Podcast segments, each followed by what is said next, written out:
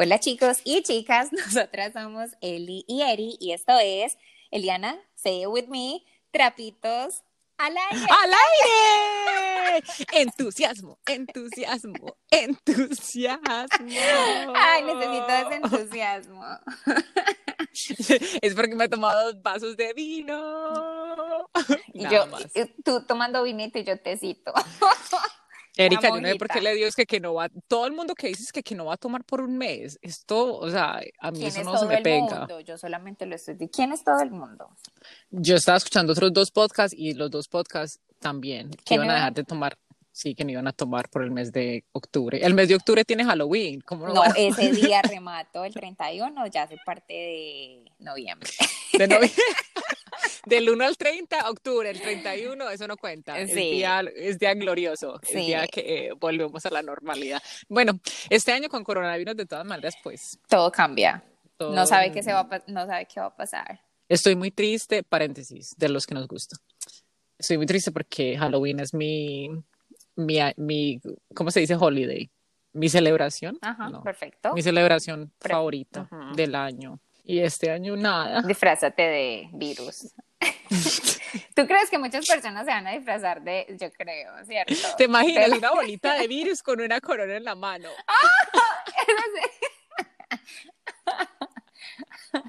con una cerveza corona. Con una cervecita corona en la mano. No, pues yo creo que sí, mucha gente lo va a hacer. Sí, yo sí Pero pues nada, ¿a dónde nos vamos a ir? ¿Para la calle? Con el frío que hacen por aquí. Pero bueno, hablando de por qué estoy haciendo eso, es porque el fin de semana pasado estuve en una boda y tomé un poquito bastante. un poquito bastante. Entonces. Para los que no hablan colombiano, un poquito bastante. Demasiado. No, sí, tomamos mucho. Entonces yo dije, bueno, este mes voy a como, como a descansar del alcohol. Mm. Hoy, antes, como siempre, cuando hacemos el podcast, nosotros nos gusta tomarnos una copita de vino. Y yo como que, ay, ¿será que sí? ¿Será que yo no? No, tengo que ser fuerte, mente fuerte, cuerpo sano. Así que... Mente sana, cuerpo sano, corazón sano, todo sano. No, pero mira, noviembre y diciembre uno que aquí casi uno no toma. Si estuviéramos en diciembre, en, Colombia, debería, sí, una historia diferente. diferente Pero uno aquí casi que no. Eh, entonces, no, yo no, yo sí ya me estoy tomando mis mis, mis pinitos, pero este fin de semana no tomé tanto como la señorita aquí enfrente. Eliana, estuviste en un viñedo. ¿Cómo no se va a tomar en un viñedo? No, me tomé una botella nada más, pero era entre dos personas. Okay. me tomé una botella. Como, como dices tú, yo soy cuerpo glorioso, eso como que se me va para yo no sé dónde. Yo no sé, el alcohol, usted no... Ya tuvimos un episodio, chicos, de, de alcohol, de borracheras eso fue el, último episodio. No, dos episodios, como tres. Bueno, ya llevamos tantos que ya no nos acordamos.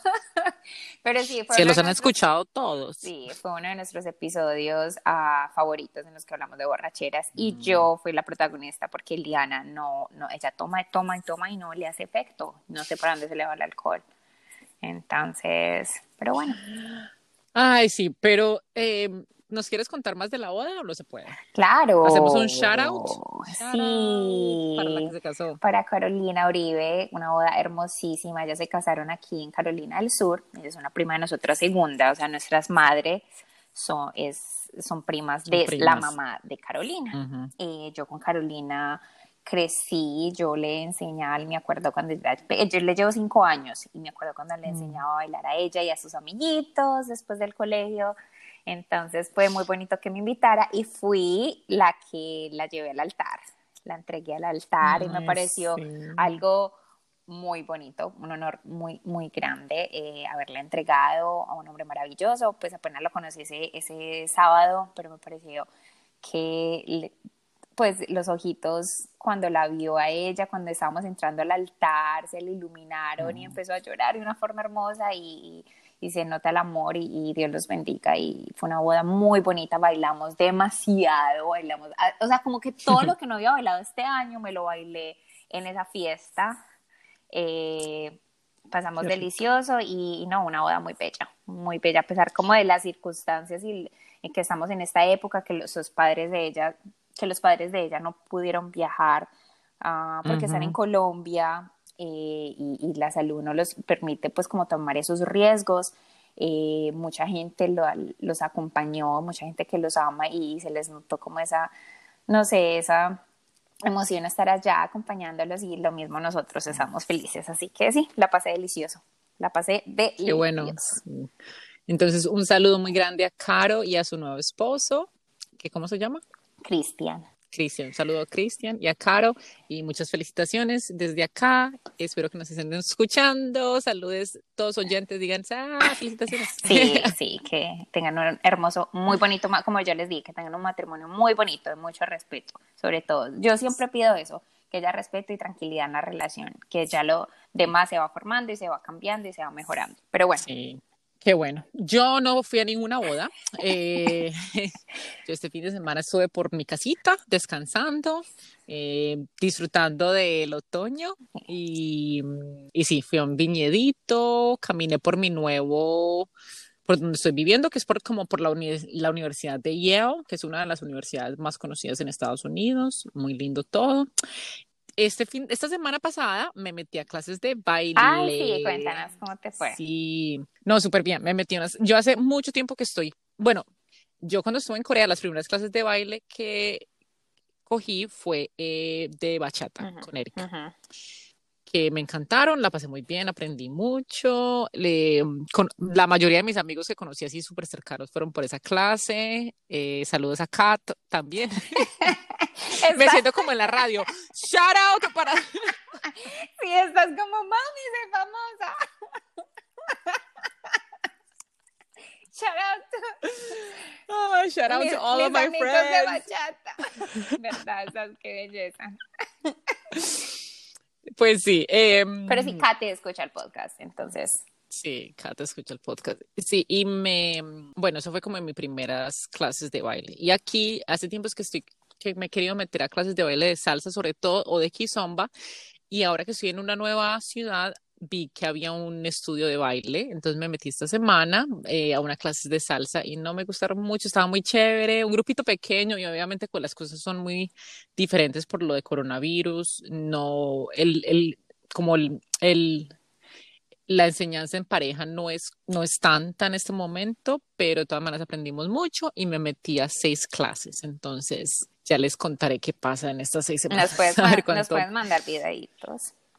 Sí, a ver cuánto aprendo. Y eh, cuando le conté a Ariel, como que sí, para que vayamos a congresos. Y yo, yo ah, no sé si voy a estar tan buena para congresos. Sí, yo eso es lo que quiero hacer. Yo en Corea tenía un amigo que tenía, él aprendió a bailar cuando tenía 60 años. 60 años, él aprendió a bailar bachata y kizomba.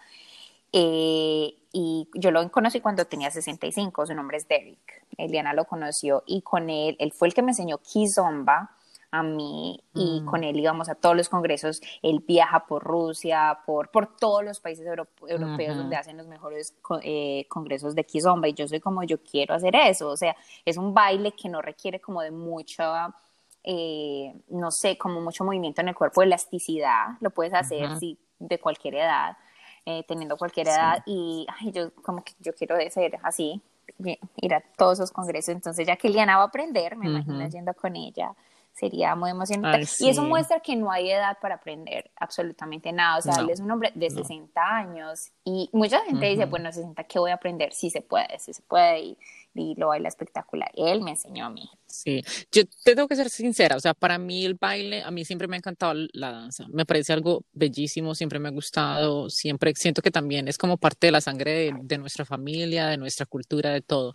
Pero para serte sincera, yo me he sentido tan rara bailando porque como yo soy tan alta, me siento como una jirafa que no tiene ritmo moviendo los brazos y siempre me ha dado una vergüenza. ¿En serio? siempre me Yo no sabía eso. Por eso, sí, siempre me da vergüenza porque yo siento que los brazos como, o sea, tú, yo te veo bailar a ti y es como una sensualidad, un, un como un grace, ay, no sé, se, se, ve tan bello. Y yo bailo y yo como que, ay, ¿qué es esto? Para eso, usted sabe esos muñequitos que ponen afuera de los, de los dealerships, de los carros que hacen así como con las manos por encima. Los inflables. los inflables. Sorry, así me siento me voy yo. A tener que montar un video de. Así me siento yo, parezco como esos inflables que Los amarillos que se mueven por todas partes. Ay, Eliana, no. No, amor, yo no, no, no. Yo creo que es porque lo que pasa es que de pronto has estado rodeada de personas de pronto no de tu estatura, ¿cierto? Entonces no has visto personas de tu estatura haciéndolo. Pero con las rusas que yo trabajaba en Corea, que eran gigantes, que eran altísimas, mm. bailarinas de ballet que se movían con esa gracia, yo creo que es porque no no has tenido como ese como esa imagen de que sí se puede, pero tú bailas muy bonito. Obviamente, claro, cuando te sientes incómoda cuando bailas con alguien bajito, porque pronto tus hombros se van a encorvar un poquito y, no es fácil, pero no, tú bailas súper bien, especialmente con unos vinitos. Tú bajas. Pues sí, así como que me he sentido, entonces quiero como que salirme de esa mentalidad de que obviamente no es para las personas altas, porque como tú dices, si es que de pronto como, claro, en la, en la comunidad latina las personas no son tan altas y eso es lo que yo he visto toda mi vida. Y entonces siempre como que pensaba, me siento como esos muñequitos inflables que no saben para dónde moverse. Pero yo sí tengo, yo sí tengo ritmo. Es que yo sí tengo ritmo y obviamente y yo sé los pasos y yo sé seguirlos y todo eso. Solamente es como que aprender la técnica y ver a personas que se parezcan a mí también bailar. Sí. De, de esa forma. en esos congresos vas a conocer esos morenos gigantes que bailan kizomba espectacular y usted, mi hija, va a estar feliz de tener esas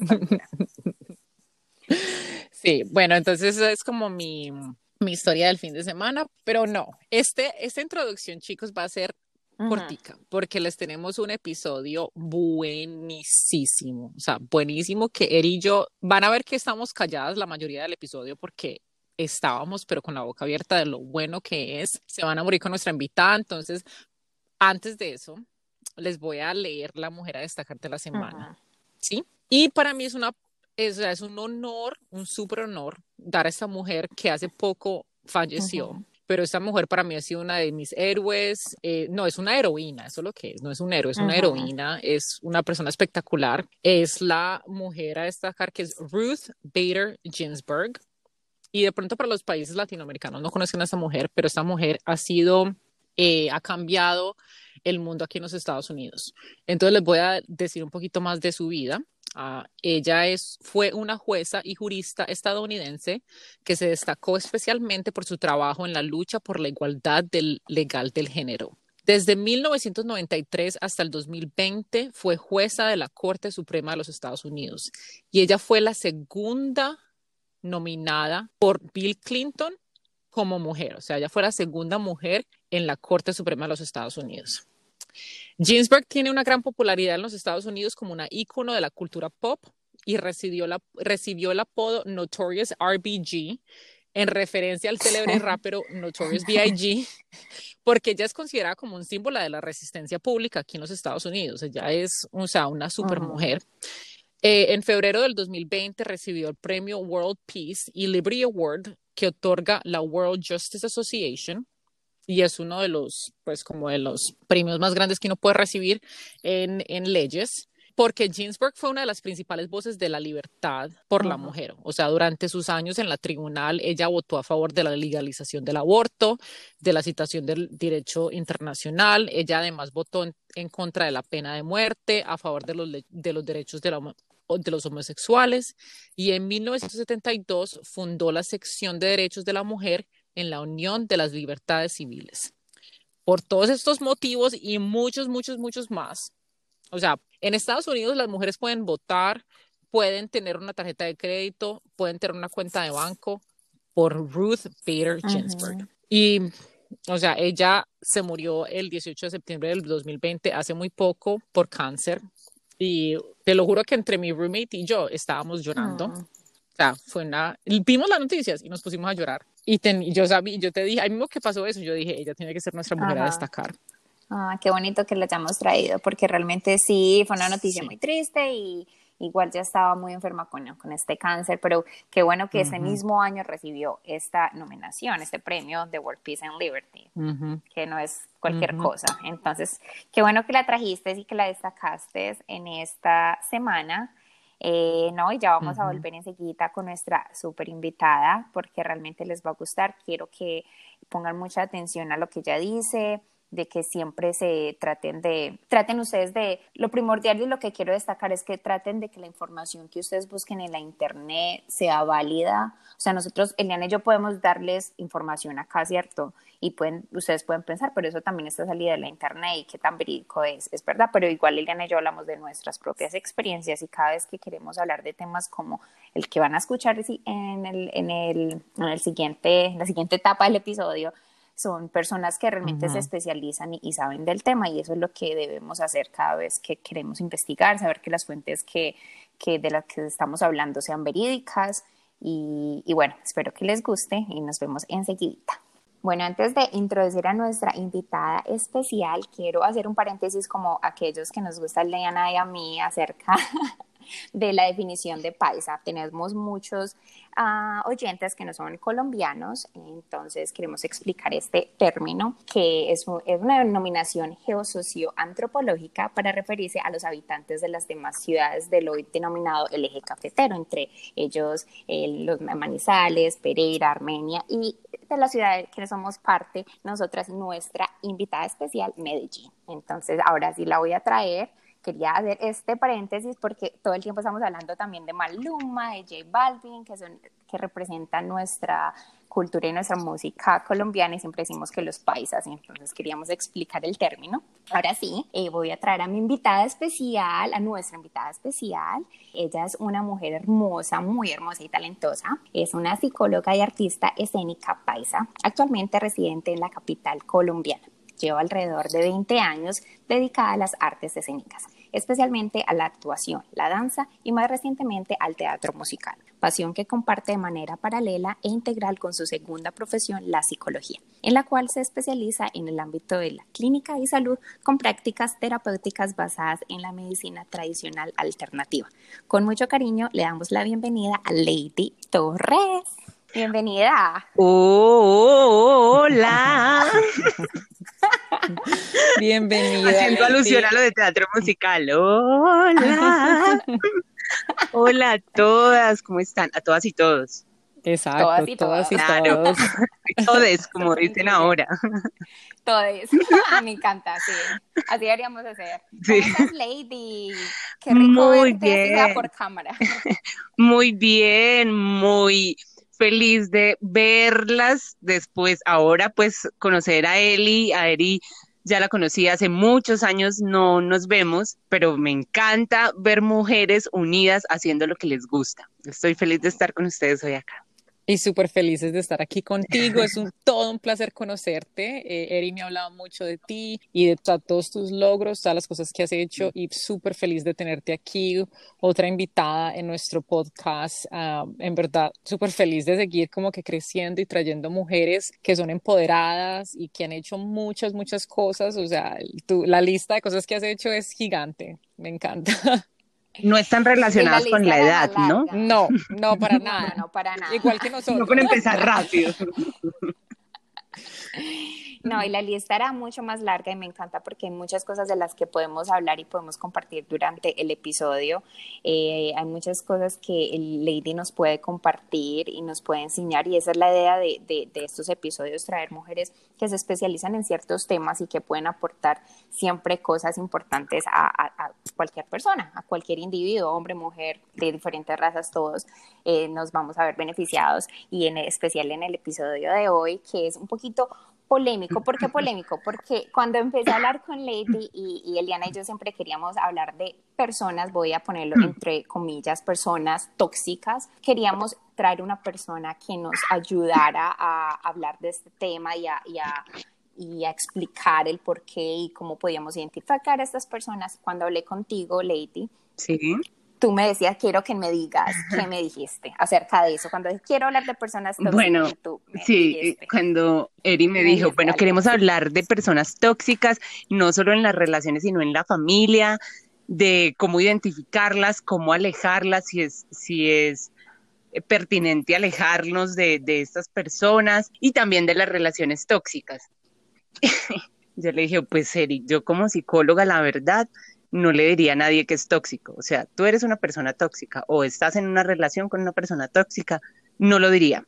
porque todos tenemos algo de toxicidad, algo contaminante para otras personas y que no es voluntario, que, no, que, ni siquiera a veces sabemos que lo tenemos, porque son residuos que quedan de emociones, de relaciones y etcétera. Entonces le dije, creo que lo pertinente es hablar de que las relaciones en un momento se pueden tornar como parásitos o, contaminantes para los que integran la relación, llámese relación la que sea. Eh, entonces, mira, no lo había pensado de esa manera, pero es verdad. Todos tenemos algo de pronto que aportamos en algún momento negativo a una relación, incluso a nosotros mismos, y eso nos está haciendo entonces que una nos está haciendo personas tóxicas, pues no sé, lo dejo en entredicho.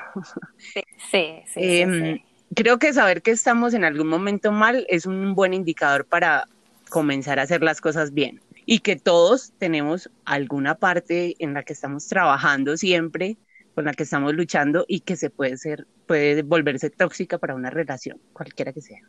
Y me parece, y recuerdo que lo que me dijiste es que fue muy bonito. Si uno no está trabajando en algo, si uno es perfecto. Sí, si uno es perfecto y no tiene. seguir total, todo es perfecto. Total, o sea, y no está para compartir con nadie, porque pues estamos compartiendo con humanos, con errores, con defectos, con cualidades positivas, con cualidades negativas. Pero si llegas a ser perfecto, cero toxicidad, como, como lo llamamos ahora por tendencia, porque para mí es una, una forma de mencionar de hacer alusión a muchas otras cosas eh, negativas en una relación, la toxicidad, y ahorita lo manejamos como tendencia, pero si no estamos, si, si tú no tienes nada de eso ni nada en lo que estás trabajando, pues qué sentido tiene también la vida, ¿no? O sea, tanta perfección no te pone a trabajar en nada ni por nada, ni a mejorar en nada, ni a aportarle también ese picantico que a veces necesitamos en las relaciones, porque pues que una relación no sea tóxica o más bien que una relación sea sana no quiere decir que todo sea color de rosa, ¿no? Definitivamente.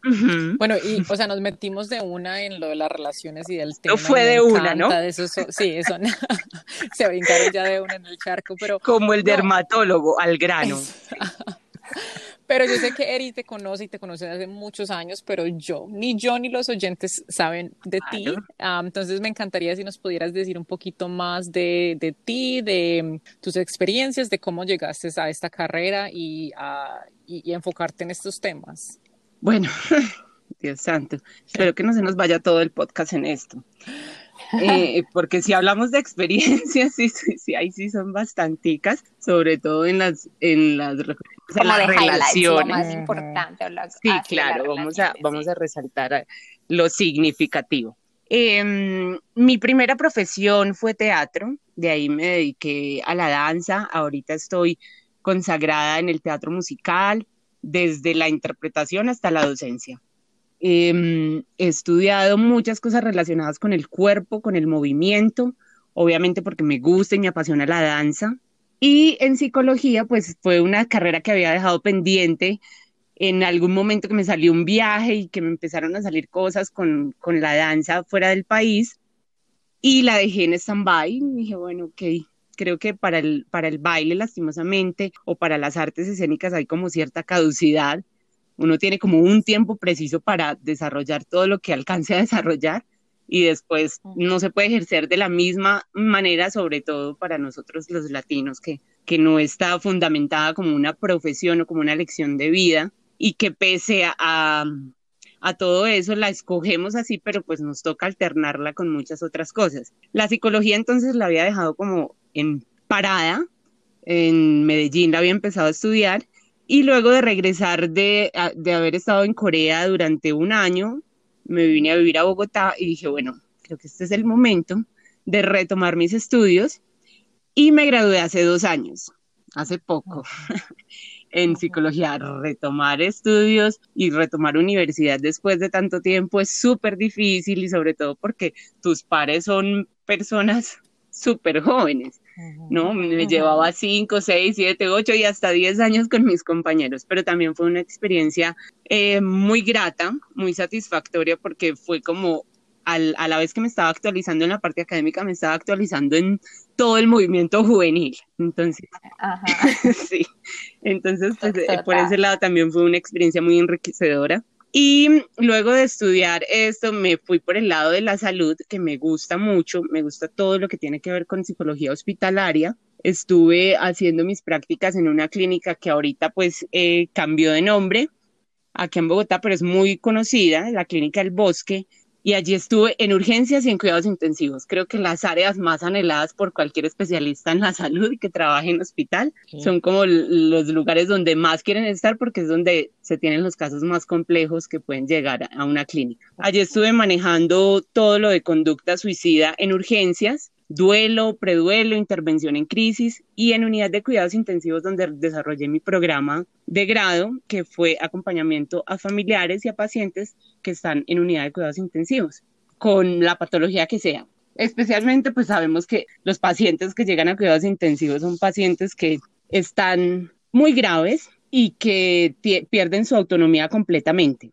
Sí, porque están intubados porque dependen de muchos aparatos a los que están conectados en ese momento. Entonces se hace muy importante todo el apoyo del contexto social y del contexto familiar y pues me enfoqué en el trabajo con eso y, de ahí me empecé a apasionar en muchos otros temas que tienen que ver con la psicología, que tienen que ver con las artes, porque aunque no lo creamos, tienen una estrecha relación, sobre todo en el movimiento, el movimiento de la energía, el movimiento de nosotros mismos, eso produce y estimula el cuerpo de una manera natural que ayuda a sanarnos y a mantener como esa homeostasis full y bien y de manera natural, que es como lo que buscamos cada vez más con la medicina.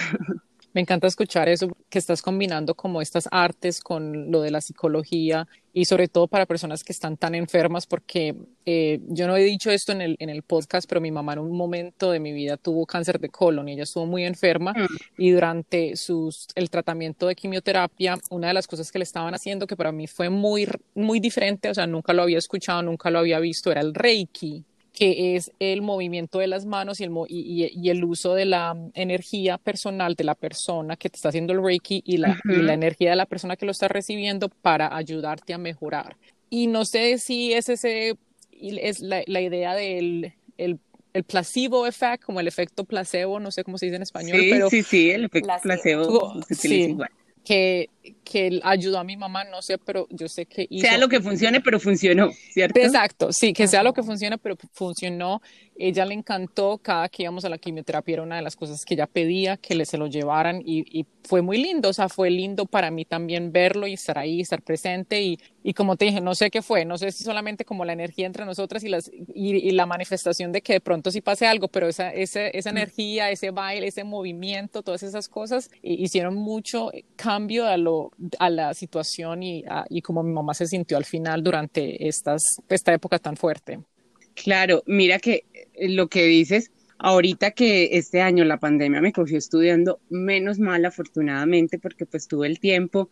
Siempre comparto las profesiones y de manera paralela las integro y, y, las, y las ejerzo al tiempo, pero empecé a estudiar este año eh, terapias alternativas, eh, acupuntura, homeopatía, terapia neural, esencias florales, magnetoterapia, digitopuntura. Eh, no, nena, o sea, es el paquete completo.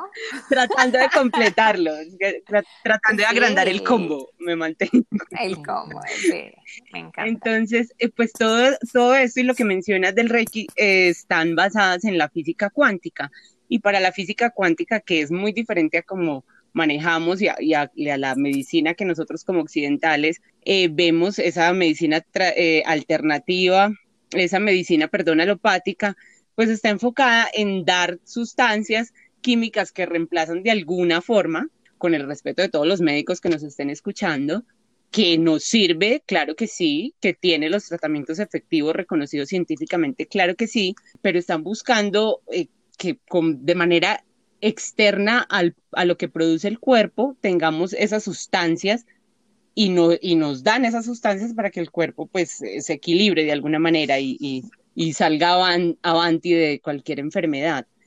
En la física cuántica, que su principio es totalmente diferente y trabaja desde la energía sutil, lo que buscan es reequilibrar nuestro, nuestra energía, pero con muchas técnicas, entre ellas la del movimiento, el movimiento de la energía, donde tú empiezas a, restablecer la propia energía sutil del cuerpo para que empiece el cuerpo a vibrar en una frecuencia donde se sienta aliviado.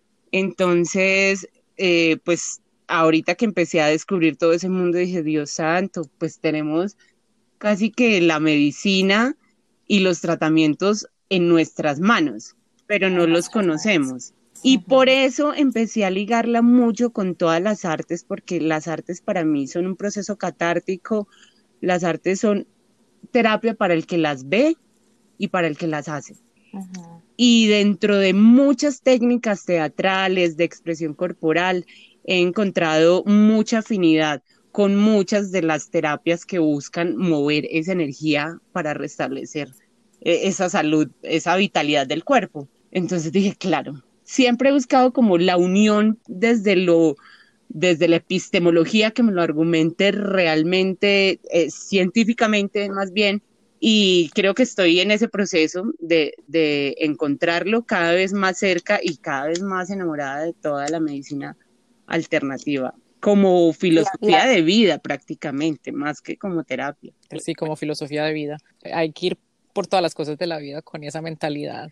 Sí, sí, así es. Y, en las enfermedades, pues sí, mucho más. La compañía es súper importante en las enfermedades.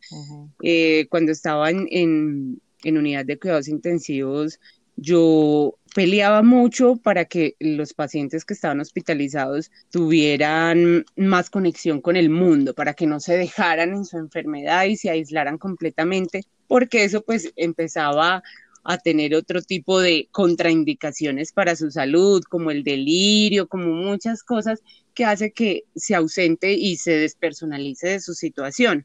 Y la música mira, además que científicamente está comprobado, la música era algo que, por lo que yo peleaba siempre, si el paciente ya lleva 15 días en unidad de cuidados intensivos, yo, por favor, o sea, siquiera dos horas al día vamos a ponerle música, que tenga música en su habitación, porque es una forma de, mantenerlo aquí, vivo, presente, conectado, que, que entienda que lo que está pasando es transitorio. Entonces, no, no es que la, sí la música, la música estoy, nosotros que somos bailarinas, así que lo sabemos y que es lo que nos mueve. Y a pesar de que de pronto estamos haciendo carreras de pronto diferentes, eh, bueno, o yo de pronto estoy totalmente yéndome a otro lado, todavía trato de, de bailar cuanto más pueda, o sea, lo, lo que pueda, porque es, es, es como esos momentos de expresión, esos momentos en los que yo soy yo misma, ¿cierto? Y eso es lo que ser parte es lo que te hace feliz. Bailarín es lo que nos hace feliz, sí, totalmente. Y más adelante nos gustaría volverte a traer cuando de pronto ya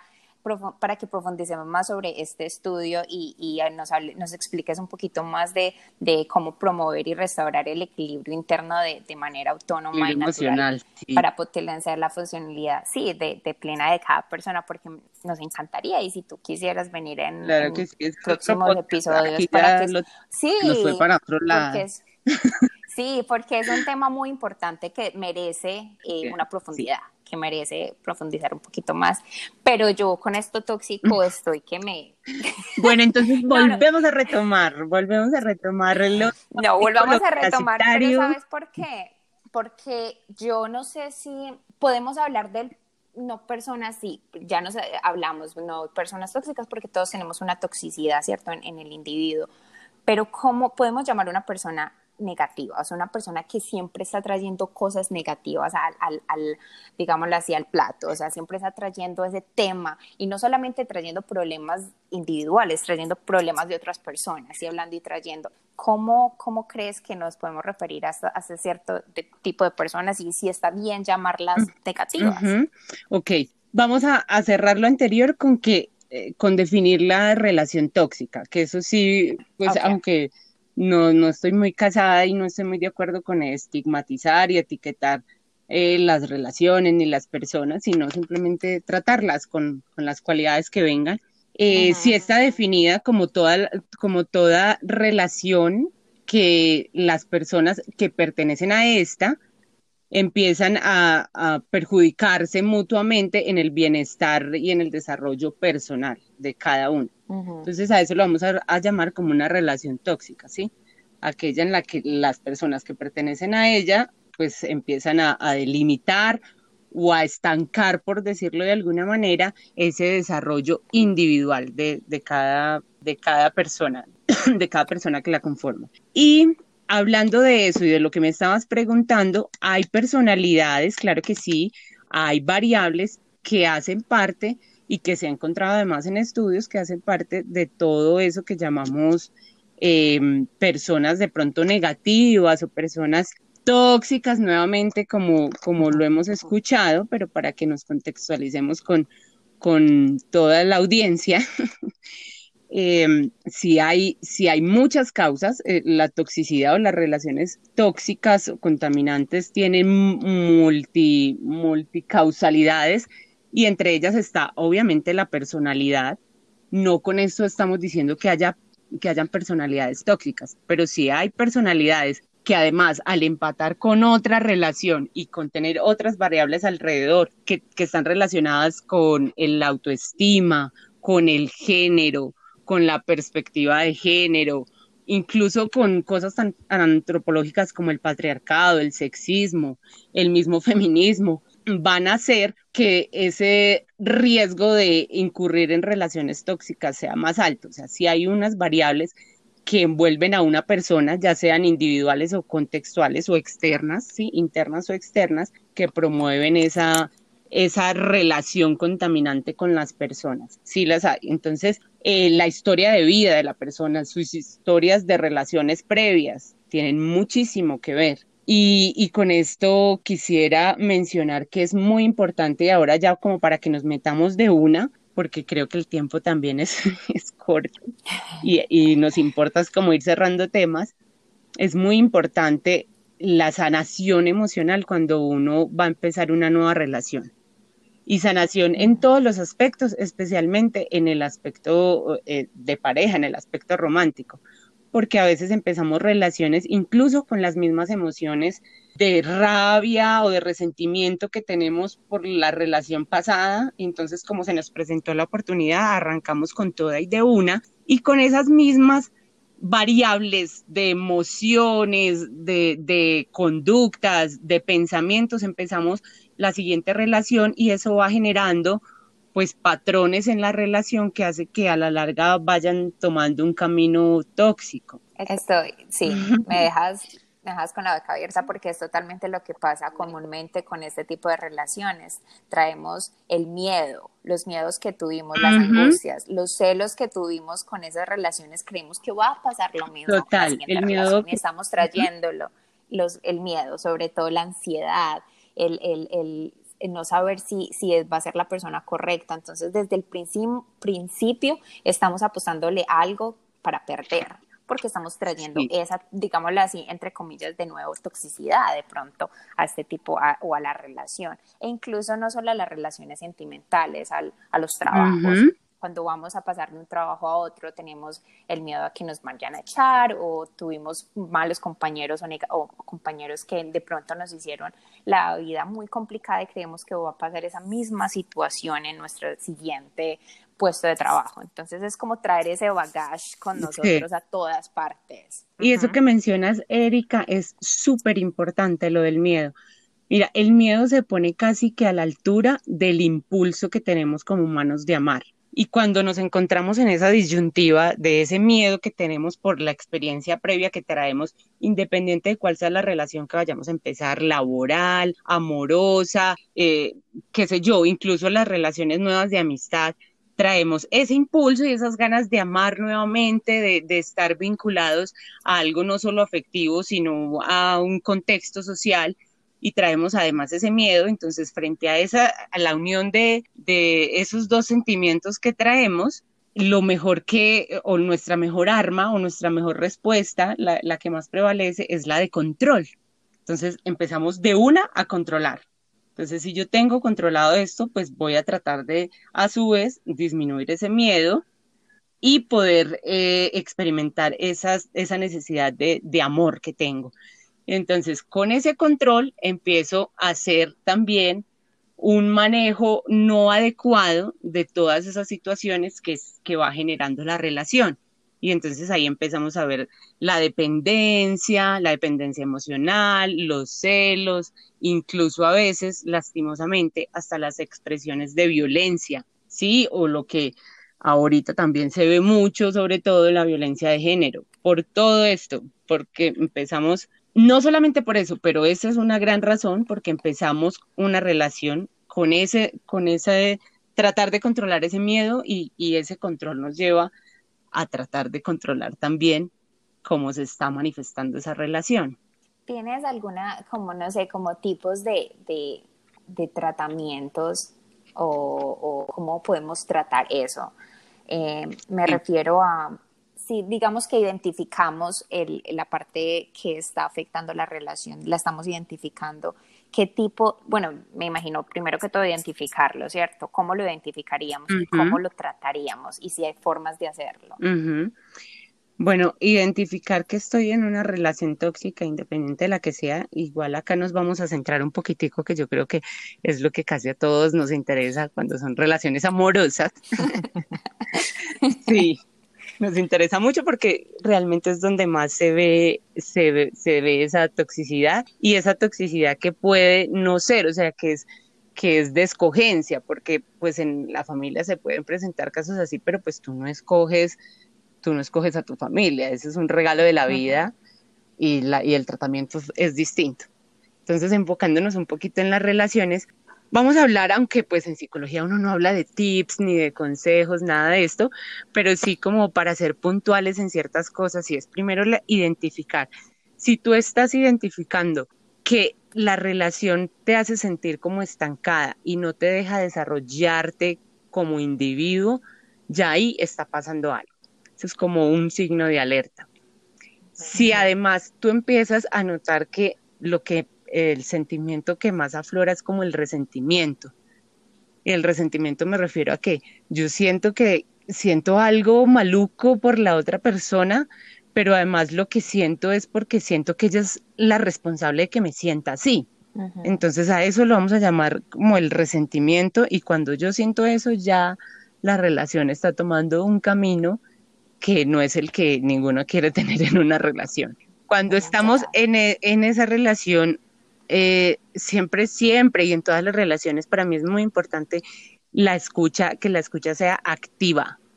Sí, que sea activa y que tengas apertura, que puedas escuchar a tu, a tu pareja em, cuando manifiesta y con tranquilidad las cosas que le incomodan. Pero es importante hablar y escuchar. Es muy importante de la comunicación y de una buena comunicación parte, pues como es como la base de muy buenas relaciones, independiente del tipo de relación que sea. Siempre expresarnos con la mayor claridad posible y siempre en primera persona. Aquí es importante hablar de habilidades sociales y cuando eh, las habilidades sociales uno dice, ay sí, pero es que pues eso es de coquito, a ver, eso es de casa, a ver, a uno le enseñan a decir hola, gracias, chao, permiso, eh, disculpa, ¿cierto?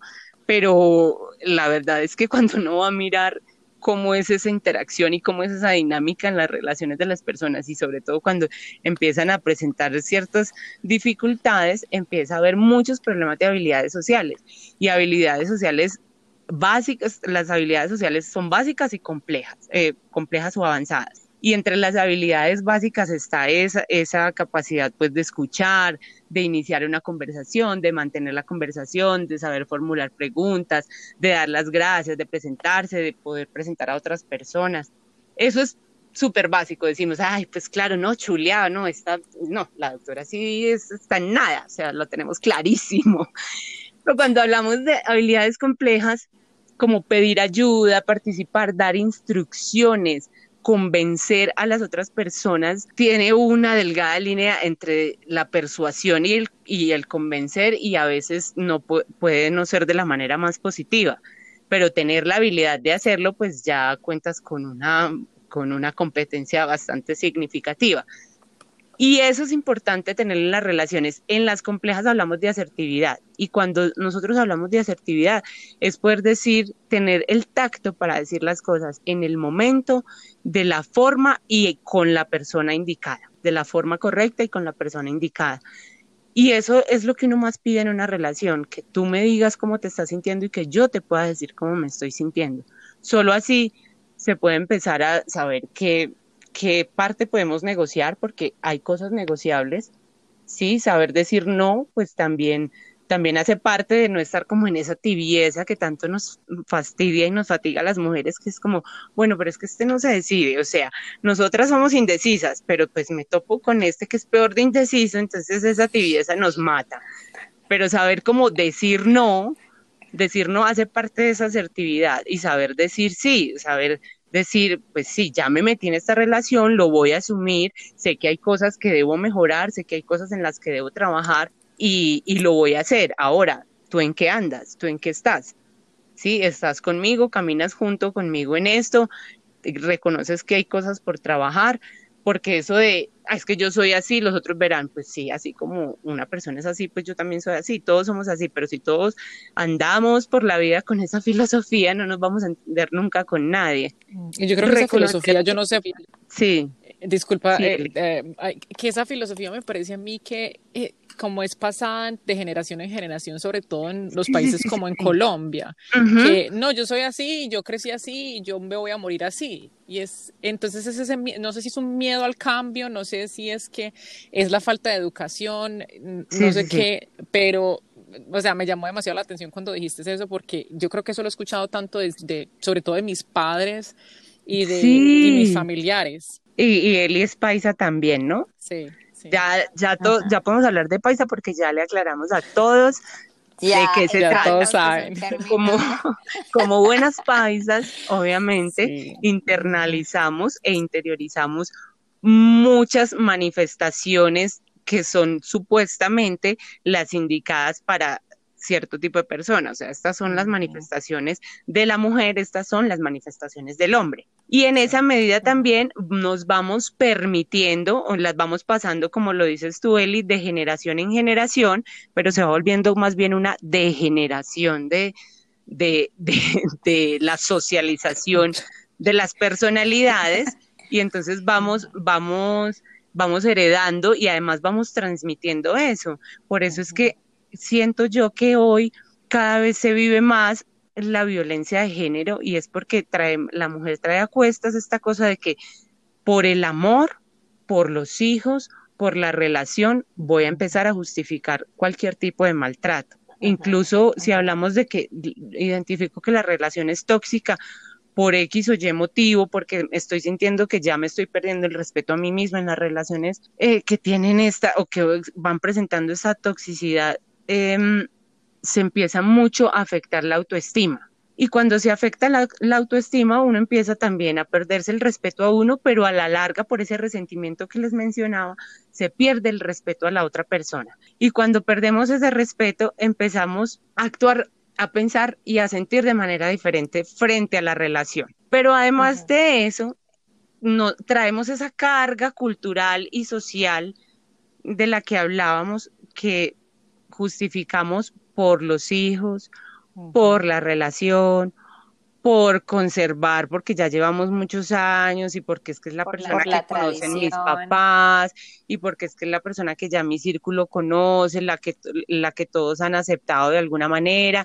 Y entonces empezamos a llenar de justificaciones eso y eso empieza a, a pesar más que esa molestia que está causando contaminante la relación y en lo que se está convirtiendo. Y por eso, pues también se lastimosamente se llega muy fácil a, la violencia, a la violencia de género y al maltrato emocional, psicológico y, pues y la violencia como tal. Eh, retomando lo de Eri, que nos preguntaba, que me preguntaba de los tratamientos, o bueno, las cosas que tenemos a la mano, de, saber hablar, de trabajar más en nuestras habilidades sociales, de ser más asertivos, trabajar mucho en la asertividad, eso, eso nos sirve para todo, no está de más. A nosotros se nos dificulta mucho ir al psicólogo porque decimos es, pero si yo, a ver, por favor, yo no estoy loco, yo para que un psicólogo. Pero, pero realmente el psicólogo, el psicólogo no está solamente para las personas que tienen algún tipo de demencia. De hecho, tiene muchísimas más herramientas para el buen vivir, ¿cierto? Y si das con un psicólogo que, que esté adecuado para, para tu malestar, para llevar tu malestar, pues con mayor razón. Y entonces esas habilidades, pues a veces las aprendemos de esa manera, no, no, las, no las hemos aprendido, pero las aprendemos así. Cuando uno va a un psicólogo, a veces lo que le enseñan es eso. Mira, están faltando habilidades sociales, porque cuando yo, yo, yo sé decir no, yo fácilmente identifico que me estoy sintiendo mal en una relación y que esto no va por buen camino y puedo decirte, pues, muy el papá de mis hijos, muchos cinco años que llevamos, te quieren mucho mis amigos, pero pues creo que esto no está funcionando. Y pues por encima está mi integridad, mi tranquilidad y mi bienestar. Y sobre todo mi desarrollo. Si contigo siento que se está truncando ese desarrollo personal, pues a la larga yo también voy a terminar afectándote a ti. Entonces ahí sí cabría de, no eres tú, soy yo. Pues sí, soy yo, soy yo el que decido que no, que no eres tú. Así de... Que no eres tú. No, y quiero recalcar, Lady, lo de la psicología y lo de creer en los psicólogos, porque siento que sobre todo en, en la, acá en Estados Unidos todo el mundo va a terapia. Mm. O sea, acá en, Argentina es así. Realmente cree en la terapia y va a las terapias y, creen que lo necesitan. Y, pero en, en, la, en, Colombia en general, en Latinoamérica no lo creen y lo digo por mi familia, porque muchas veces, te he dicho a mis padres, ¿por qué no tratamos esto? No, pero es que yo no necesito ayuda. Pero la ayuda de ellos es el Facebook, cuando ven a alguien hablando en YouTube, cuando ven a alguien hablando, a, mandando en las redes de WhatsApp un video sobre, no sé, eh, comunicación, y ahí sí creen. Creen en los videos que ven, pero no creen en la persona que te va a hablar a ti de tu problema, porque eso es un problema general. Ellos en Facebook y en, y en, y en estas redes están hablando de los problemas generales, como lo estamos hablando en este momento. Pero cuando vas a un psicólogo, ellos te escuchan y saben qué es lo que tú necesitas. Y me gustaría hacerle como una pauta a esto, porque es importante, es importante hablar con otra persona y sobre todo cuando esa persona sabe del tema, cuando esa persona ha estudiado y ha desarrollado su, su educación y ha desarrollado un montón de conocimientos referente a esto, porque una cosa es ser tu amigo y darte consejos desde lo que yo sé, desde lo que yo he experimentado, pero otra cosa es, es si yo he estudiado y sé cómo ayudarte a desarrollar un montón de habilidades que puedes estar desarrollando, pero que tú no sabes, porque las ignoramos. Claro, y hacerlo de manera objetiva siempre será muy importante. Y con eso, Erika, además de que el programa de ustedes, que por eso me encantó muchísimo, como te lo dije en algún momento, y es que por más que sea una conversación amistosa y todo, sí les interesa que quede un mensaje, que quede un mensaje no desde la ignorancia o desde la suposición, sino desde cimientos realmente técnicos o, científicos o ya estudiados de alguna manera o desde algún punto de vista. Eso me parece muy importante, sobre todo con lo que mencionas de que las personas como ahora tenemos la facilidad de consultar, ay, me duele la rodilla con dolor de cabeza, ¿qué es? ¿Qué me tomo? Me voy a morir. y ahí te aparece algo, ¿no? lo que sea, pero te aparece cualquier información. y pues hay muchas personas que sencillamente acuden a, asumir las, los patrones o los comportamientos que le, sugieren en donde encontró las supuestas soluciones para, para ese caso que estaba presentando, que estaba escudriñando ahí en las redes. Y lo de toxicidad que hablamos al principio, que te dije, me parece un tema tendencia, es porque se trata de cualquier manera y a veces sin el, respeto que se requiere. Porque es importante que si hay una persona, o sea, es muy fácil decir, ay, es que este tipo es un tóxico, o sea, no lo dejé, manica, porque es súper tóxico, no, la relación, y, o sea, no, y eso lo escucha uno muchísimo.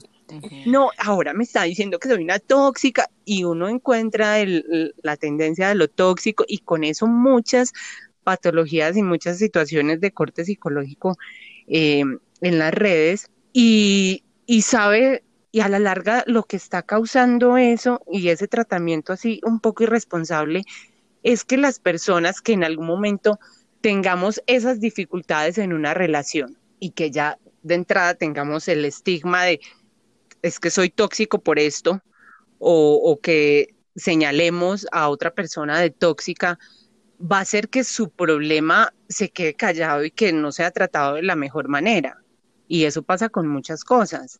Y, y aquí me parece importante no señalar, o sea, hay relaciones que no son las relaciones más sanas y que no están en el camino más sano y que pueden contaminar a las personas por la dinámica que está presentando la relación, pero no eh, recurrir a lo más fácil que es decir es que tú eres un tóxico, porque es que yo creo que una, una relación es de dos o más personas, ¿sí? O tiene la, la inclusión de más de un elemento.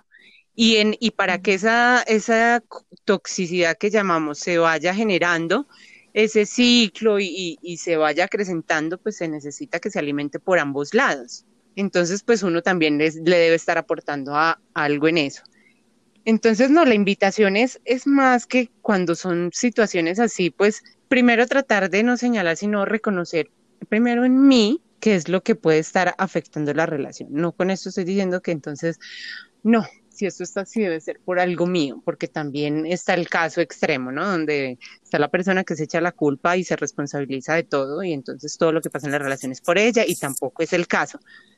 Pero sí hacer el reconocimiento y el barrido de, bueno, yo que estoy aportando a esta relación, que se están yendo las cosas de esta manera y qué es lo que tú estás aportando a la relación que hace que se vuelva que se vuelva, que genere ese, esa toxicidad o esa contaminación en, en nuestra dinámica de, de interacción.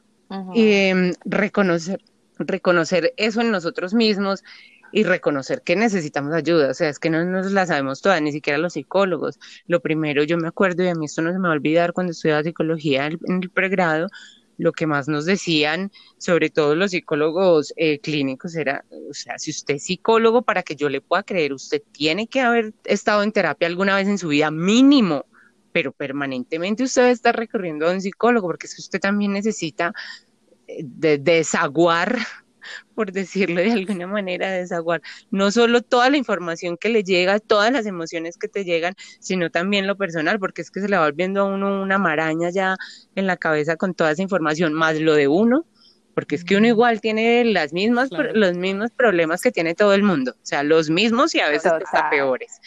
Entonces, entonces, pues sí, o sea, reconocer que se necesita ayuda y que la ayuda no es precisamente porque yo esté mal, sino porque no reconozco o no tengo las herramientas que son las pertinentes para actuar en este tipo de situaciones. Y hablando un poquito de herramientas y de cosas que las personas pueden hacer para mejorar estos casos, si, en, si por alguna razón la persona, digamos por ejemplo aquí en Estados Unidos es muy difícil porque si tú no tienes un buen seguro social, un buen seguro médico, no puedes ir a ver a un psicólogo.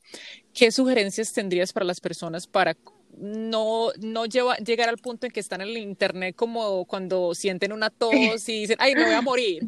Ay, esta persona es tóxica, la tengo que dejar, pero ya mismo. O sea, que hay, tienes como algún tipo de sugerencias que la persona pueda seguir que la pueda ayudar sin, si de pronto no tiene la oportunidad de ver a un psicólogo en ese mismo momento. Lo que les decía ahorita de la comunicación, o sea, empezar. Primero, hacer un, una introspección, como un análisis, un escaneo interno de qué sentimientos, qué emociones y qué comportamientos tengo frente a la relación, ¿sí?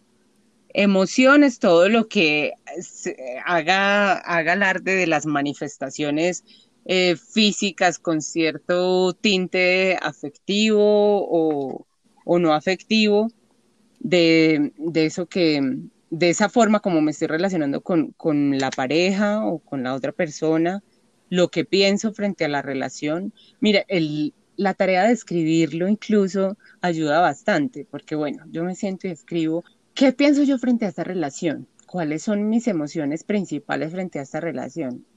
Entonces me doy cuenta que ah, las emociones principales son eh, rabia, ira, miedo, entonces ya estamos viendo que hay unas emociones que te están llevando a otra cosa que no sería, y para eso creo que no necesitamos psicólogo si identificamos ciertas emociones que no, que, algo no anda bien, ¿cierto? Como ese, en ese primer escaneo que se hace de manera como individual.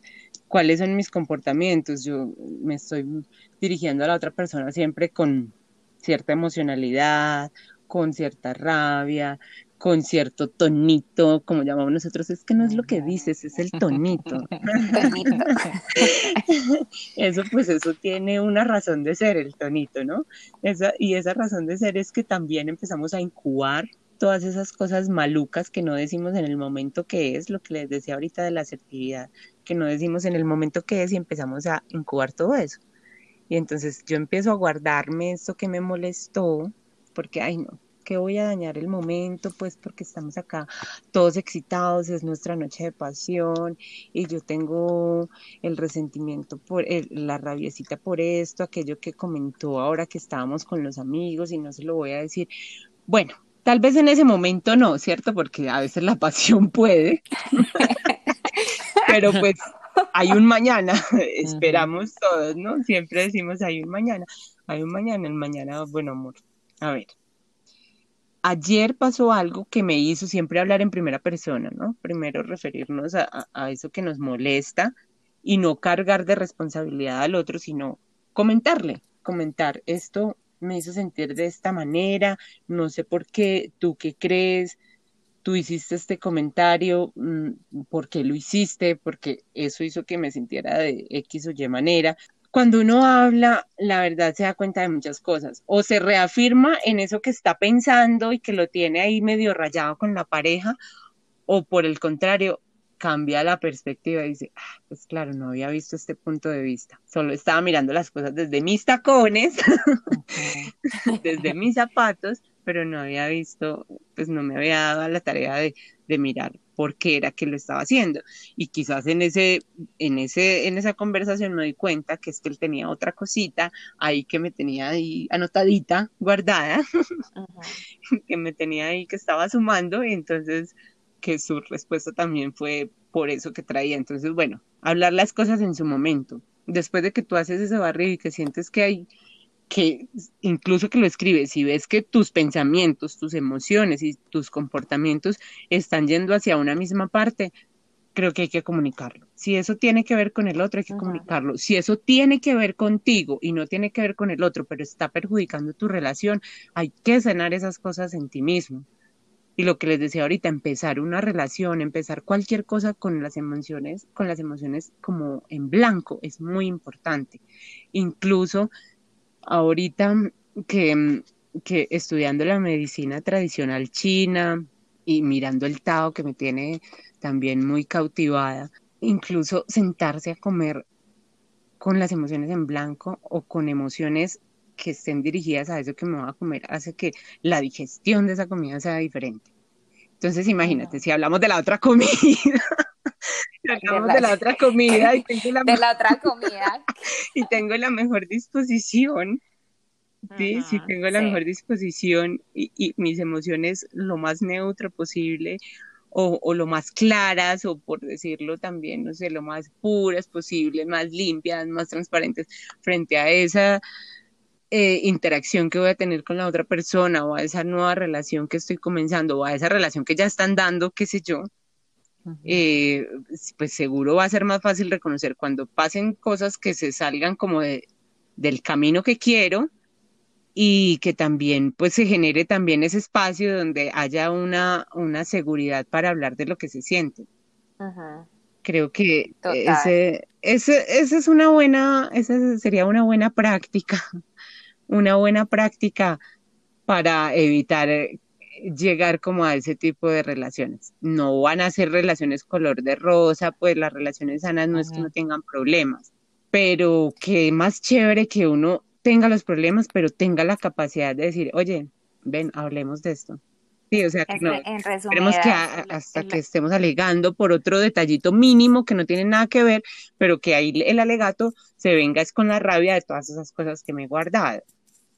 Ajá, es no dejar acumular. y lo que dices, yo creo que lo como lo más importante es esa comunicación y cuando se tenga esa comunicación es también es ser abierto a aceptar que la otra persona te diga, hey, tú estás haciendo esto también equivocadamente o me estás haciendo sentir de esta forma. Entonces, tienes que estar preparado también porque tú puedes ser la persona, digámoslo, en ese momento que está brindando toxicidad, ¿cierto? Porque no siempre, no es la otra persona siempre, tú también la estás brindando. Entonces, ¿qué es lo que vas a hacer para que para que para mejorar eso o para parar esa toxicidad y para para que los dos mejoren y, y, la relación crezca y no solo de nuevo en las relaciones amorosas en las relaciones familiares. Y creo que en las familiares a veces son incluso muy difíciles porque como hay un vínculo de sangre crees que todo se puede aceptar.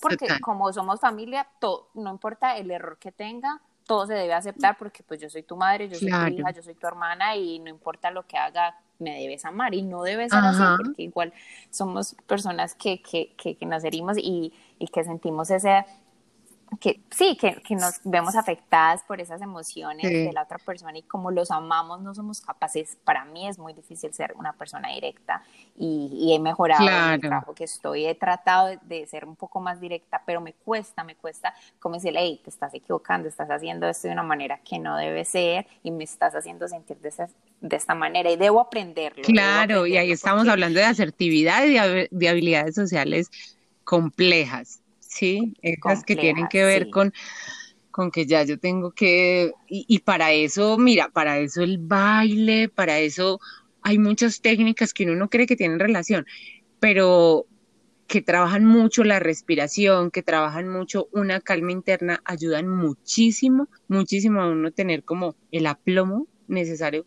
que se, que se necesita, valga la redundancia, que se necesita para hablarle a esas personas que que nos cuesta tanto, que nos ha costado tanto en la vida hablarles y a la familia, porque además o está ese lado o está el otro lado, que como es familia, entonces las cosas se pueden decir de cualquier manera y lo tienen que aceptar así, porque como es familia, pues yo le digo a ella, no, pues que a ver, a ver, es que usted sí definitivamente no sirve para nada, usted no le aporta nada a esta relación, a esta casa, a esta dinámica familiar. Y eso se va diciendo así, porque también como se tiene esa confianza de consanguinidad, se acepta que se pueden decir las cosas de cualquier manera y no es así. Y créanme que el que lo hace no lo hace con la conciencia plena de decir, con esto voy a generarle malestar a la otra persona y voy a, a, a, intimidarla o a invalidar sus posiciones o sus sentimientos o sus, o sus emociones. No lo hacen con eso, pero pues a veces no se tienen las herramientas. Y si uno es el que las tiene, le toca dar el primer paso. Así toca con los papás a veces. Ah, es verdad. Y lo que dices es verdad, no se tienen las herramientas y para tener esas herramientas se debe buscar la ayuda. Claro. Se debe buscar la ayuda. Pues no precisamente Google, el amigo Google, no. No, el amigo Google, no. ¿Cómo? No, ¿Cómo? No, Decirle a mi mamá que por favor no se mete en mis relaciones íntimas. sí, no, o sea, creo que no. No, esta, este tema ha sido, eh, o sea, súper espectacular. No he hablado casi nada porque estoy, pero súper pendiente de todo lo que, sí, muy pendiente, sí, de todo lo que has dicho. Eh, nos encanta. Eri, ¿tienes alguna última pregunta? Yo sé que hay tanto por embarcar, o sea, hay tanto de qué hablar y se nos ha ido el tiempo tan rápido, eh, pero no sé si tienes algo más con que cerrar el tema. Pues yo tengo miles de preguntas, pero sí. tengo una que, que, que, me gustaría hablar es, y que he visto muchas de mis amistades y personas con las que me relaciono, y bueno, personas que están en la televisión en cuanto a la toxicidad que hay en las redes sociales y todo lo que nos está trayendo el hecho de simplemente ver el Instagram, de ver el Facebook y la gente que, y yo le mencionaba anteriormente, la gente que se compara a las otras vidas cuando uno no sabe qué es vida real, qué es una vida de Instagram, porque ya hay dos tipos de vida. Y, y, como esa, esa toxicidad, y me gustaría como darle un mensaje a los oyentes como de, de cómo parar esto y cómo de cómo estas redes sociales pueden realmente estar afectando tu día a día, si es si estás constantemente metida en, en, esto o realmente estás, sí, como en general es eso, como las, las redes sociales, y si crees que sí hay esa toxicidad. Sí, total, total, yo creo que eh, todas esas herramientas virtuales nos han aligerado mucho el peso en la vida en muchas cosas, son importantísimas para muchas cosas, pero pero también pues son un arma de doble filo. No sé, ya se vieron el, el último documental hablando aquí, chismoseando un poco de Netflix social media de, de, Sí. Me encantó. y empieza paranoico, ¿no? Empieza uno como, me estarán manejando, ¿qué está pasando? A ver, no, ¿cuánto se pega esto? Bueno. Recomendadísimo. Súper recomendado. Aquí hace paréntesis. el dilema del social, sí, en las, las redes sociales. Sí, sí, sí, sí, sí. Lo tienes que ver, Eli. Eh, realmente uno dice, oh my God, ok, a ver, bueno, y empieza uno de alguna manera a ponerle atención a, su comportamiento frente a, todo este mundo virtual. Y como lo decía, es una herramienta valiosísima, o sea, nos ha aligerado la vida. Miren, eh, podemos estar aquí comunicadas haciendo esto, llegando a miles de lugares, conectados con muchas personas en diferentes países, diferentes horarios, eso es una maravilla, o sea, es que es de los grandes inventos de la humanidad, pero creo que también es un invento de doble, o sea, un arma de doble filo, porque, porque también está generando miles de patologías nuevas que tienen que ver con esa, con esa estabilidad emocional de las personas, sí, con cómo se va calificando cada una y va formando primero va formando su estructura de personalidad porque dependiendo a la, a la edad que tengas el acceso a las redes, entonces vas formándote una realidad, un universo de realidad que realmente pues no es el tuyo ni es el que compete a las condiciones ni a las variables que rodean tu vida, pero te estás llenando de eso y estás siguiendo esos patrones de lo que ves. Entonces hay que tener como mucho cuidado con eso, sobre todo con los niños, los adolescentes. Em, la valoración y la validación de una persona de acuerdo a los likes, a los seguidores, eso me parece lo más delicado del mundo, porque es que nos está haciendo crearnos una realidad interna basada netamente en algo externo y en algo que no tengo la capacidad de controlar yo mismo. Mientras que si yo trabajo en mi personalidad, en mi estructura de personalidad, en lo que quiero, en, la, en lo que, en las herramientas propias en las que yo tengo, en mi contexto, pues estoy creando mi propia realidad y estoy buscando que esa realidad se modifique de acuerdo a lo que yo quiero. Pero si yo trabajo con base en lo que veo en las redes sociales, pues es una, una realidad que se va a mover de acuerdo a lo que lo muevan los demás. Y eso me parece súper irresponsable y está acarreando miles, miles, miles de problemas psicológicos. Y los que van a salir, o sea, yo creo que el DSM, el DSM, que es eh, el librito, como decir, el Bademecum de la psicología, que es el libro donde están em, consignadas todas las patologías mentales que existen, yo creo que ese, ese DSM, la siguiente versión con todo, eso va a estar como la Biblia o más. Sí. Porque ya todo, va, a estar, todo va a estar al nivel de ser patológico, pero además va a entrar todas las patologías que se están presentando ahora con este mundo virtual. En este momento. Sí, entonces eso va a ser una cosa, no, mejor dicho, lo que necesitamos es tratamientos. Ah. Pero sí, y nosotros sí, sí, sí considero que es un medio que puede generar, que puede generar relación tóxica incluso con las personas. O sea, si yo, si yo me comporto y, y genero y hago mi mundo de creencias y de cogniciones de acuerdo a lo que veo en redes, de acuerdo a ese mundo virtual, pues me voy a dar cuenta que no me van a funcionar para el mundo real y la interacción real con las personas, porque son herramientas totalmente distintas.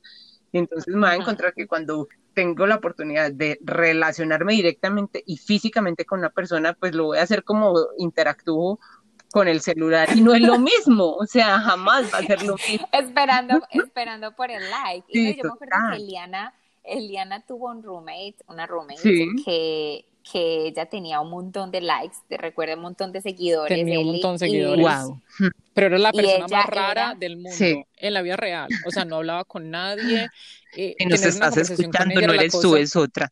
Y entonces Eli. No.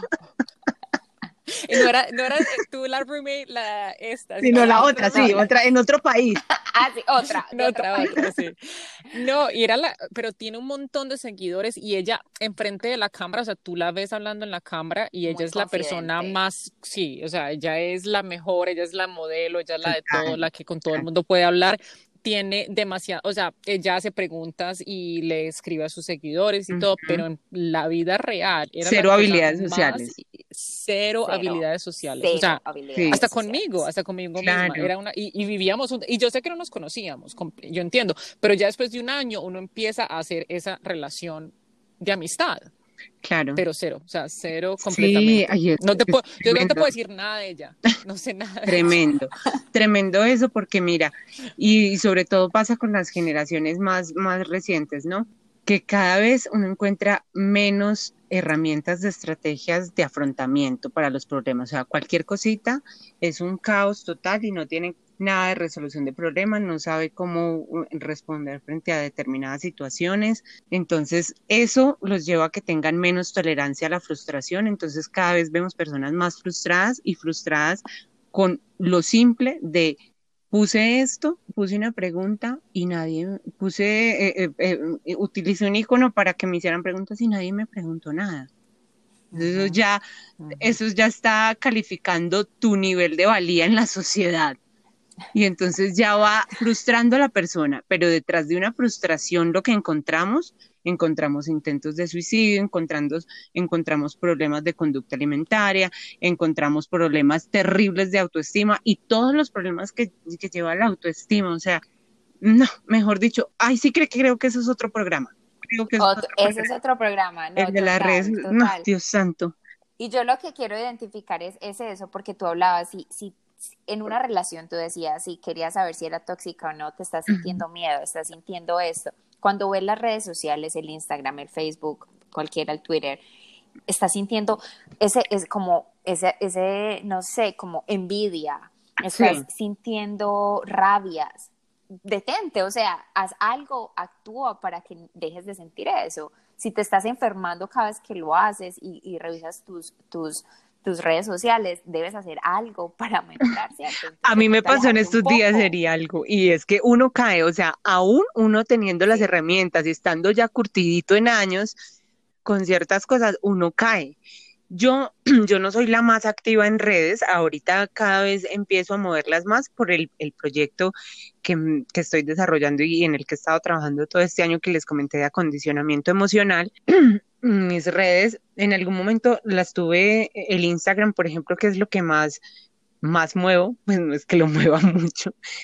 El Instagram en algún momento lo cerré porque tuve, eh, eh, me estaban escribiendo cosas que realmente me estaban bajando mucho la energía. Y dije, no puede ser esto, o sea, ¿en qué, qué tanto poder le estoy dando a estas personas que ni me conocen, que ni conozco, para, para, para, para manifestar, o sea, para que se manifieste en mí un desaliento tal y una cosa tan maluca, energética, y que empiece a, a, indicarme como el nivel de validez también en muchas cosas y a aislarme, porque también me estaba produciendo eso, como aislarme, o sea, empecé, empecé por aislarme de las redes. Y dije, pues a ver, eso, eso es algo que hay que saberlo cuando uno empieza a moverse en las redes. Y es que te vas a encontrar con de todo. Y estás preparado para eso, o sea, saber, estoy preparado para lo que me vaya a encontrar, para el que no le va a gustar, porque es que realmente eso es, e, como un, un centro comercial, o sea, tú ahí estás encontrando personas que se enamoran de una cosa y que dicen, uy, no, qué, qué zapatos tan feos, y otros que se paran a mirar los zapatos miles de horas.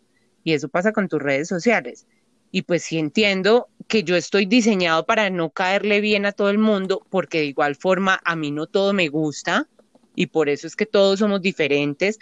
Y entonces, si empiezo por entender eso, entenderé que hay personas que no estén en mi línea, que no les guste esto, que no les guste lo otro, pero que además se adjudiquen el derecho de estar comentándolo como si fuera la verdad última y única, como esto no, y por qué aquello, y por qué lo otro. Además, tengo, no sé, a veces lo llamo como el beneficio, pero también como el, la piedra en el zapato de, de, de que estoy casada con una persona que es muy reconocida, que entonces a veces no, publico, no a veces no publico pensando en que las personas que tienen algún tipo de vínculo con él y por esa razón me están siguiendo o están viendo lo que hago, van a empezar a poner en tela de juicio lo que yo hago y realmente yo busco mis, o sea, mis convicciones y las convicciones con las que genero mi contenido son para personas específicas que no tienen nada que ver con él, pero la gente, la gente solo pasa por alto. Pero también uno debe de armarse y saber, yo dije, bueno, yo tengo que tener, aparte de las herramientas de dominar y de saber cómo voy a manejar las redes, tengo que tener las herramientas personales, interiores, de saber que esto en algún momento va a transgredir mis sentimientos, mis emociones y cómo lo voy a manejar, porque así está. Entonces, si yo me lleno de esas herramientas, seguramente pues le voy a dar un, no sé, me voy a bañar en vaselina y me va a empezar a resbalar, me van a empezar a resbalar muchas cosas. Sí, total. Sí. Total. Entonces, eso sí, impresionante, que uno por unos comentarios de personas que no, con, que no conoce y que no, que no te conocen realmente, te aísles, yo digo, Dios santo, si esto pasa con un adolescente que además tiene problemas en su casa, que además tiene, está experimentando matoneo en su, en su área escolar y que le escriben esto, es un niño que posiblemente empiece a contemplar la muerte como una salida a, a esto, y eso sí es lo más irresponsable del mundo. O sea, me pareció tenaz. Yo dije, si esto lo siento yo, sí, si lo sentimos nosotras, ahora, ¿qué, ¿qué, pasará con, con cualquier eh, eh sardino, como decimos en, en Colombia? Sí. Si uno de niño todavía tiene esos miedos, esos temores, esas cosas feas que le dijeron a uno de niño y el bullying en ese tiempo, digamos así, no, no, estamos tan viejas, pero digamos en ese tiempo era el bullying que pasaba. Hace cuatro años. pasaba en el colegio nada más. O sea, en la, entre tus compañeros de estudio. Imagínate ahora, el bullying no solamente te pasa enfrente, o sea, con tus compañeros, pero también en las redes sociales. O sea, agrégale lo extra. sí, eso es Black Mirror 100%. ¿Se vieron Black Mirror? Sí, sí, sí, una locura total. estamos muy cerquita de estar por ese lado. Estamos muy cerca, chicas. Cuídense, quedamos pocos. O sea, si una persona cuando uno le mira algo alguien te da tu Instagram, tú le miras los, las personas que lo siguen y eso da la importancia o la vericidad. Mm, sí, sí, sí, la validez de la persona. Y eso que ni siquiera hemos hablado, eso que ni siquiera hemos hablado de las aplicaciones para salir. eso es otra ah, cosa completamente. Ah. Eso son como otra conversación completa, porque también, o sea, lo que uno siente con personas que uno ni siquiera jamás ha conocido, solamente, ah, me dejó de escribir, ¿qué importa? O sea, vos no conoces a esta persona, pero el valor que tenés como persona y, como ya decir, ya, no, no, no, yo no, yo no soy nada, yo no valgo nada, yo no soy linda, yo no soy lindo, no. Miren, a mí me llegó un paciente una vez diciéndome que necesitaba que le ayudara a construir un perfil que pudiera conseguir, pues, pareja, o sea, con el que pudiera conseguir más personas que llegaran a él. Wow. Y yo, ok. A mí no me pagan suficiente para hacer estas cosas. Hasta dónde hemos llegado. O sea, cree que se lo. Horrible. A dónde hemos llegado. Dije, ok. ¿Y qué vas a hacer después con el perfil cuando te toque interactuar con la persona? Mm, Al carajo el perfil. No, es como ir a comprar un tipo de personalidad. Y bueno, yo quiero una personalidad así, voy a ir a escoger. O sea, eso no existe, por favor. Aterricemos. No. Sí, sí, sí, sí. Tenaz. Otro tema, ¿no? Ahí tenemos. Otro, ese, ese me interesa mucho.